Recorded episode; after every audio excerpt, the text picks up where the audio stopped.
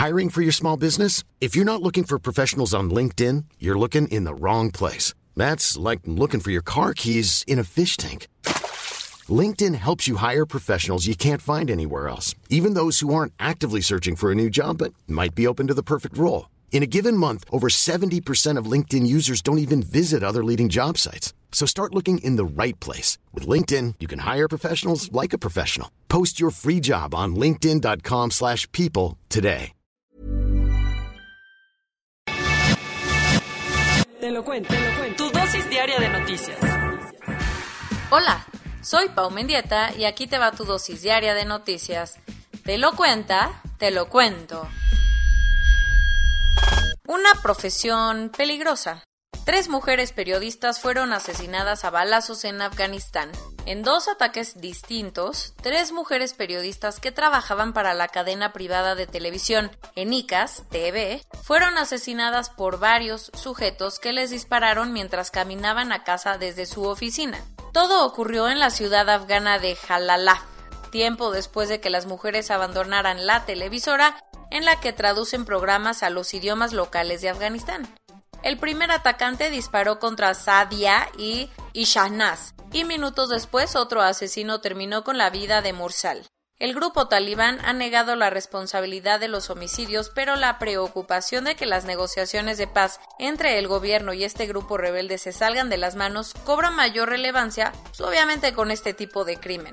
Y hablando de violencia contra periodistas, a pesar de que Estados Unidos no quiso imponer sanciones contra el primer heredero de Arabia Saudita por el asesinato del periodista Jamal Khashoggi, Reporteros Sin Fronteras sí tomó cartas en el asunto. La organización presentó una denuncia en Alemania contra Mohammed bin Salman y otros cuatro altos oficiales saudíes por crímenes de lesa humanidad contra varios reporteros de aquel país, incluido el columnista del Washington Post. Oídos sordos. Morena anunció que realizará una nueva encuesta para escoger al candidato a la gubernatura de Guerrero y en la que Salgado Macedonio podrá volver a participar. No, ¿cómo? O sea, ¿cómo? El lunes por la noche, la dirigencia de Morena anunció que volverá a hacer una encuesta entre sus militantes estatales para escoger quién será su candidato o candidata a la gubernatura de Guerrero. Esto luego de que la Comisión Nacional de Honestidad y Justicia del partido dijera que Félix Salgado Macedonio no tiene todas las credenciales necesarias para representarlos en la boleta por las acusaciones de violación y acoso sexual que hay en su contra, o sea, cualquier cosa, ¿no? El tema es que, según el partido, Félix Salgado podrá volver a competir en este proceso interno para cumplir con los plazos legales. Las reacciones, el tema tiene divididísimo al partido al punto que muchas mujeres morenistas han puesto sobre la mesa su renuncia si se consolida la candidatura del exalcalde de Acapulco. Además, muchas mujeres se lanzaron ayer por la mañana a protestar afuera del Palacio Nacional, pero la policía capitalina los encapsuló y les impidió acercarse al inmueble. Y cuando los cuestionaron sobre el tema, AMLO dijo que no tiene nada más que agregar. Michoacán hizo historia ayer y se convirtió en el primer estado de México que dará productos para la menstruación totalmente gratis en las escuelas. El Congreso Estatal aprobó la propuesta impulsada por el diputado Alejandro Madrid y organizaciones como Menstruación Digna México, Colectiva Mapas y Vulva Sapiens. Con esta reforma, ahora las niñas, adolescentes y mujeres podrán recibir copas, toallas sanitarias y tampones de forma gratuita en las escuelas públicas michoacanas. Pero la propuesta de ley va más allá, porque también contempla impulsar una educación menstrual y sexual con perspectiva de género. ¿Quién dijo que ser socios no causa problemas? A través de un comunicado, la minera canadiense First Majestic anunció que presentó una solicitud de arbitraje internacional bajo el capítulo 11 del Tratado México-Estados Unidos y Canadá, TEMEC. La molestia de la compañía canadiense y de primero empresa minera SADCB, que es su filial en México, es porque el SAT les está cobrando 500 millones de dólares por el cobro de impuestos entre 2010 y 2014. Como la empresa y el gobierno mexicano no lograron un acuerdo, ahora todo lo tendrán que resolver las instancias internacionales.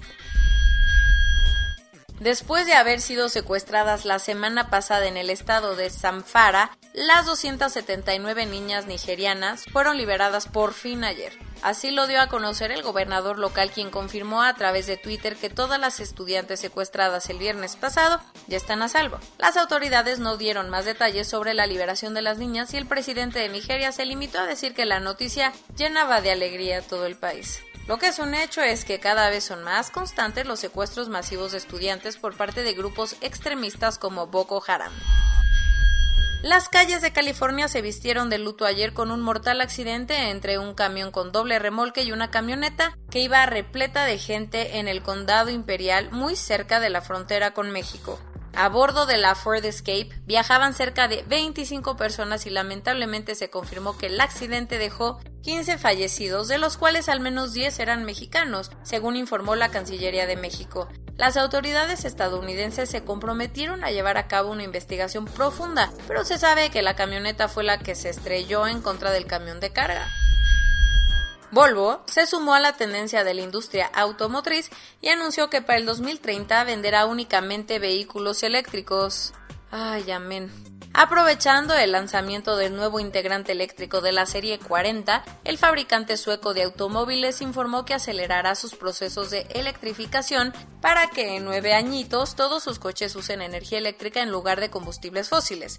Pero esa no fue la única sorpresa que Volvo trae bajo la manga, porque al puritito estilo Tesla, a partir de ese año solo podrás adquirir uno de sus autos a través de la página de internet.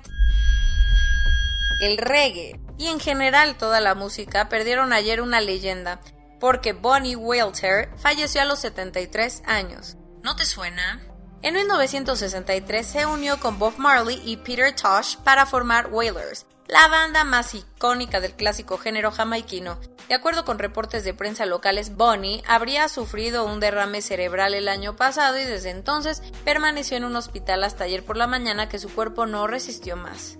El baterista y cantante ganó tres Grammys reggae y en 2012 fue condecorado con la Orden de Honor de Jamaica que reconoce a los jamaiquinos más notables.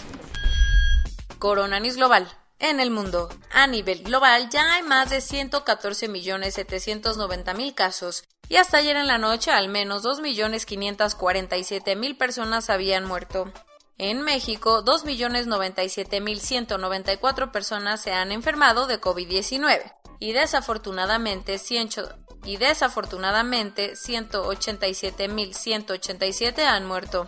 Esto quiere decir que en un solo día se registraron 1.035 nuevos fallecimientos y 7.913 contagios.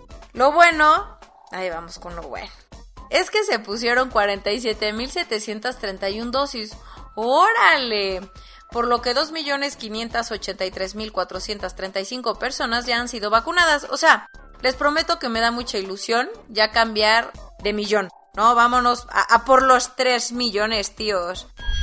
Procedentes de Bélgica, ayer aterrizó en Ciudad de México el embarque de vacunas más grande que ha llegado a nuestro país con más de 850.000 dosis de Pfizer. Pues vamos con todo, papá. Al igual que el secretario de Marina, Luis Crescencio Sandoval, el secretario de la Defensa Nacional, anunció que se contagió por segunda ocasión con el virus.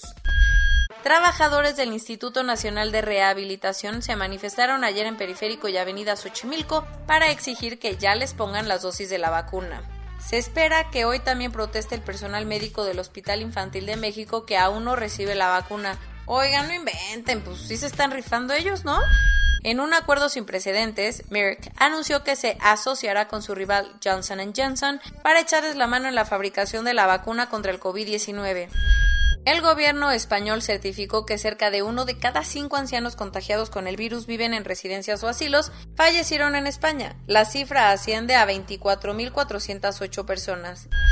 Joe Biden anunció que Estados Unidos contará con suficientes reservas de vacuna para inmunizar a toda su población para finales de mayo, adelantando casi dos meses los pronósticos anteriores. 330 millones vacunados y terminados de vacunar en mayo. ¡Ole! A pesar de que casi todos los sectores económicos le están pasando fatal con la pandemia, hay algunos que se han salvado, como cual según la DEA, los cárteles mexicanos de la droga no se vieron afectados y hasta el cártel de Sinaloa usó a la pandemia para inflar los precios de su mercancía. A pesar de que los contagios no bajan, el gobernador de Texas levantó la medida que obligaba a la población a portar cubrebocas en la vía pública. No, bueno. Y esto es todo por hoy. Nos vemos mañana con tu nueva dosis de noticias. Pau Mendieta se despide.